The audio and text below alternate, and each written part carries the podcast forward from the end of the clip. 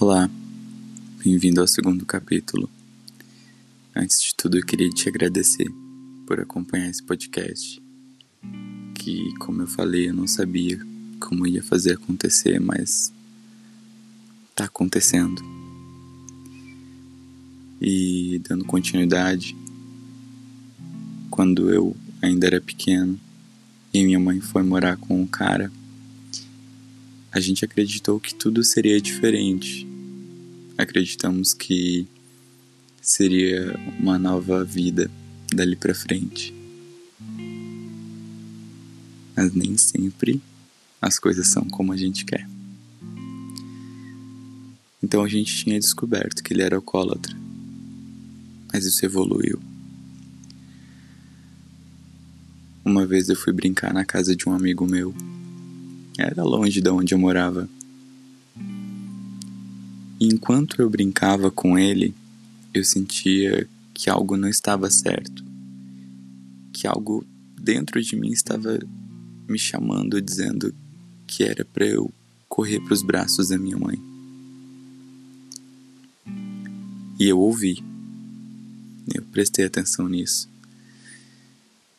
Hoje eu entendo que isso se chama intuição. E eu tava de bicicleta e corri para casa. Chegando lá, minha mãe tava deitada, assistindo TV. Então eu desesperadamente chacoalhei ela. Falei, mãe, eu tô sentindo que algo vai acontecer com a mãe.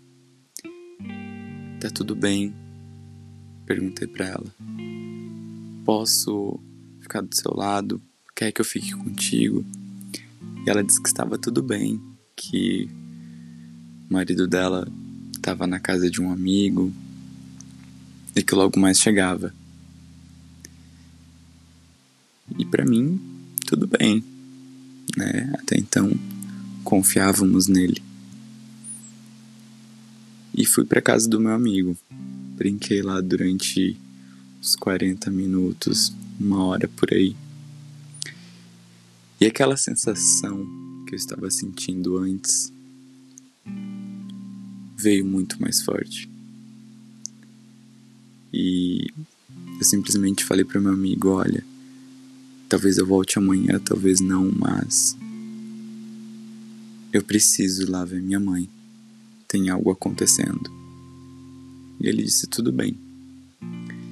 Então, novamente, eu fui para casa da minha mãe e chegando lá, a casa estava em chamas. Era véspera de Natal, então eu só me recordo dos meus presentes, que não eram muitos, mas significavam alguma coisa para mim. Árvore de Natal, tudo. Tudo estava pegando fogo. Então eu entro em desespero e tento encontrar minha mãe. E quando eu estou na porta de casa, eu olho para o muro e nele está cheio de sangue. Em volta de casa, tinha carros da polícia, vizinhança aglomerada. E num, em um dos carros estava o marido da minha mãe, sangrando. Mas a minha mãe não olhava em nenhum canto. Procurei, perguntei para todo mundo e nada. Até que meu tio apareceu para me buscar. E ele me disse que minha mãe estava no hospital. Que estava sangrando, mas que estava bem e que quem tinha feito aquilo com a nossa casa e com a minha mãe tinha sido o marido dela. Ali, para mim, foi o maior sinal de decepção. Eu não conseguia entender como uma pessoa daquela tinha feito o que tinha feito de fato.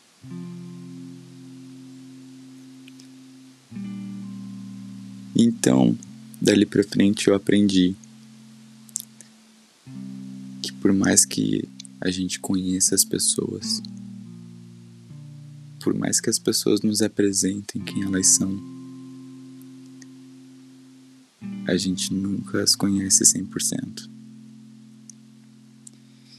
E que a intuição, às vezes, ela pode ser falha. Mas acredito que a maior falha é a gente não ligar para ela.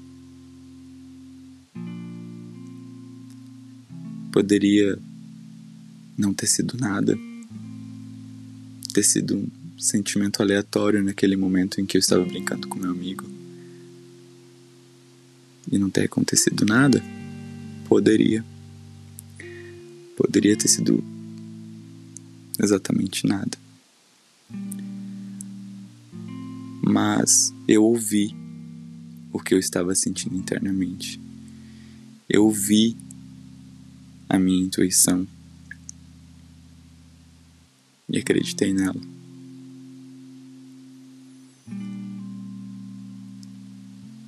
O negócio é que dali para frente foi tudo abaixo. Eu desacreditei nas pessoas. Mas eu ainda acreditava na minha mãe. Sabia que quando ela saísse do hospital, que quando ela se recuperasse, iríamos seguir nosso caminho e que tudo iria ficar bem. E dias depois a minha mãe saiu do hospital e nos mudamos para outra cidade.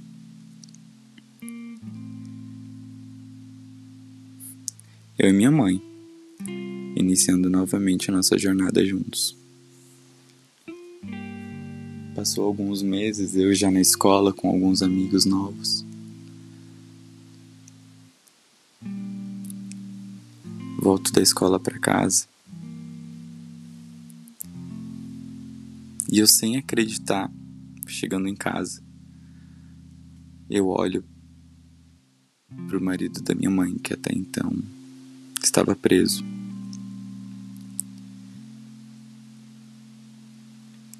Eu perguntei para minha mãe o que era aquilo, o porquê daquilo, e ela falou que soltou ele, que estava com dó dele, e ela voltou para ele.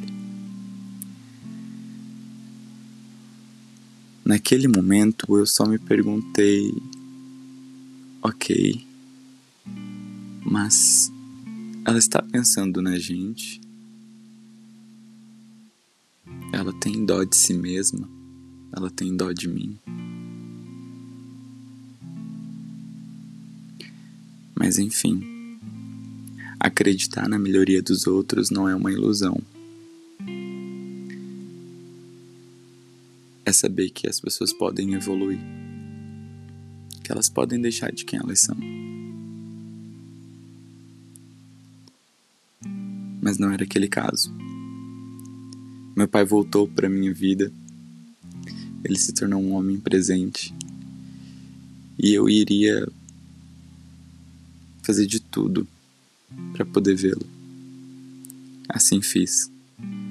Um final de semana sim, outro não, junto com ele. Foi aí que tudo piorou.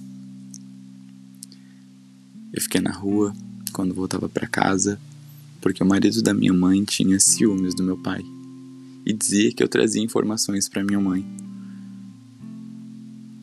Minha mãe, ela não fazia nada, era submissa dele, então se ele me colocava na rua, ela ok, deixava. E confesso que nesses períodos, este período na verdade em específico, foi mais doloroso, porque eu não dormia na rua de um jeito bom, não que dormir na rua tenha um jeito bom, mas eu dormia no porão, sem coberta, e a única coisa que eu tinha para me abraçar, para me esquentar, era meu cachorro. Uma boa companhia. Mas